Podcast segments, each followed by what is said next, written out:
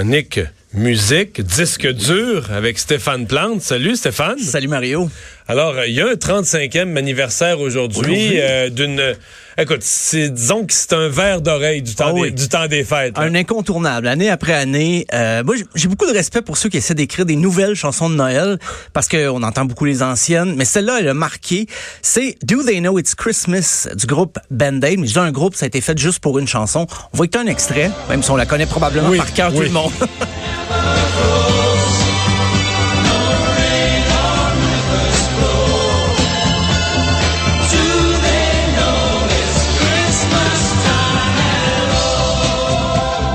Honnêtement, je me souviens même plus c'était quoi euh, Band-Aid, c'était une cause, mais c'était qu'est-ce qu'on. Ben, c'était pour la famine en Éthiopie. OK, c'était l'Éthiopie, ça. Donc, c'est la même période que We Are the World. Oui, euh, juste avant. Tears Are Not Enough au Canada. C'est ça. Ben, c'est la chanson qui a lancé cette série de pièces. Donc, elle était euh, avant les autres. Avant celle, avant celle que j'ai nommée. Oui, parce que c'était fin 84. Donc, les autres que tu as nommées, c'est 85. Il y avait eu au Québec aussi Les Yeux de la Fin. Ouais, il y avait c'était oui, oui, oui, peut-être le gros gros succès. Hey, trouve-nous ça Joanie les yeux de la fin là. C'était euh, ben, c'était le, le ou, euh, de show business québécois était là Jean-Pierre Ferland, Vigneault et tout ça. Non non non, je le replace. Mais la première qui a, qui a été lancée, c'est vraiment une chanson de Noël mais dont les fonds servaient à donc, le Noël, la première est arrivée à Noël, puis les autres dans le printemps, l'été, l'été voilà, suivant. Ça a suivi. Puis par la suite, il y a eu euh, des chansons comme ça pour, ben, pour le sida. Il y a eu That What Friends Are For, Diane Warwick. Il y a eu plein de chansons, mais c'est vraiment euh, Bob Geldof et euh, Midge Ure qui ont été les deux instigateurs, les premiers à faire une chanson pour euh, ramasser des fonds. C'est c'est arrivé exactement le 24 octobre 84 quand Bob Geldof a vu un reportage de la BBC et il a vu la famine, les, ravages de la famine en Éthiopie. Il a dit faut que je fasse quelque chose, faut que je fasse quelque chose. C'était épouvantable. Les plus jeunes peut-être ben, c'est ça. pas à l'esprit là, mais ça c'est la, chanson québécoise. Ah, ça nous vient. Ah oui, oui, c'était pas mauvais. Non, mais il y avait des. Euh, René Nathalie Simard, le petit Martine Sinclair, tous les noms assez connus, les, ah noms qu'on entendait dans, les années 80 sont là-dessus. Et, euh, et c'est drôle, par la première chanson, la chanson initiale dont on parle aujourd'hui, ça a été fait d'un coup d'éclat. C'est vraiment, c'était pas anticipé depuis des mois. C'est vraiment, il a, dit, hey, j'ai vu un reportage, j'ai appelé son ami qui était compositeur. Il a dit, faut faire de quoi vite mais il faut rassembler des gens connus en Grande-Bretagne à ce moment dans les années 80.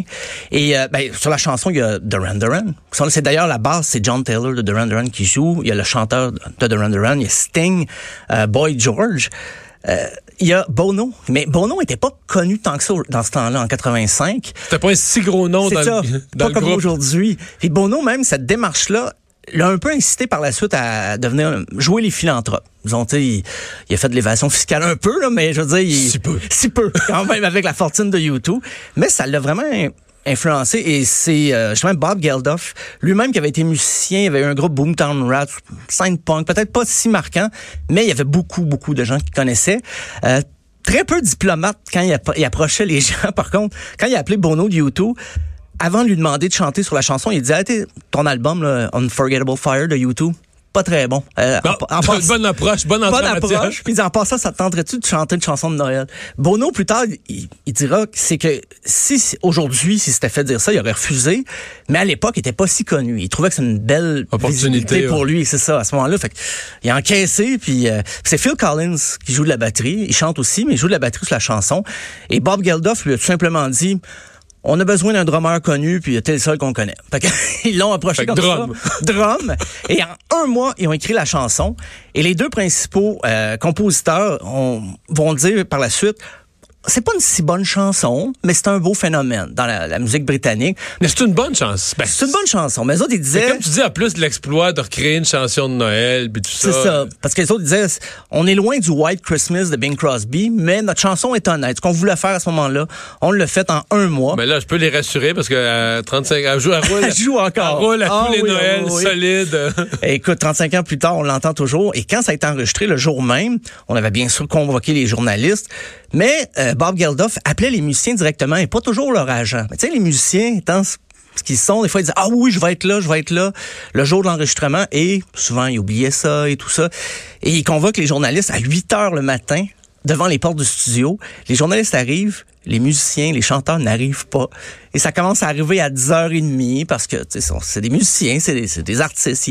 ça se couche tard des fois. Là. Exactement, voilà. Et un des grands absents des premières heures, c'était Boy George. Puis on, se rappelle à l'époque, le Culture Club, c'était gros. Là. En, en 85.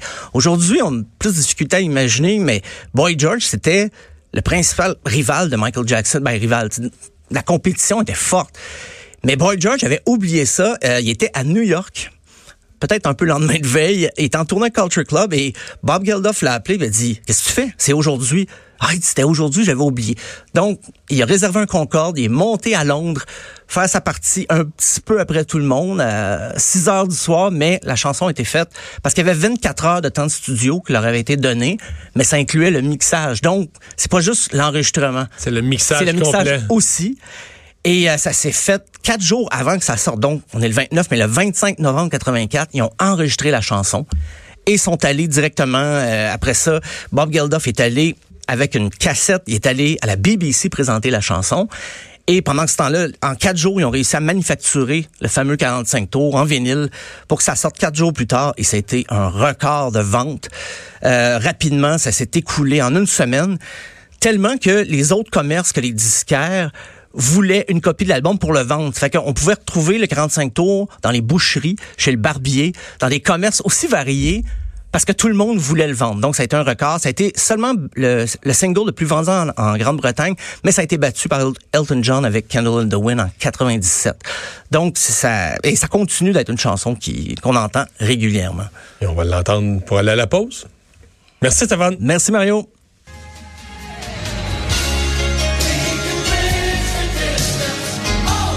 Mais ça, c'est Tears Are Not Enough. Oui. Que je jouais au piano? J'avais 14 ans, puis je jouais ça au piano. T'aurais aimé entendre ça? Non, j'aurais pas aimé entendre ça. Une autre fois. Là, on va vraiment à la pause. Le retour de Mario Dumont.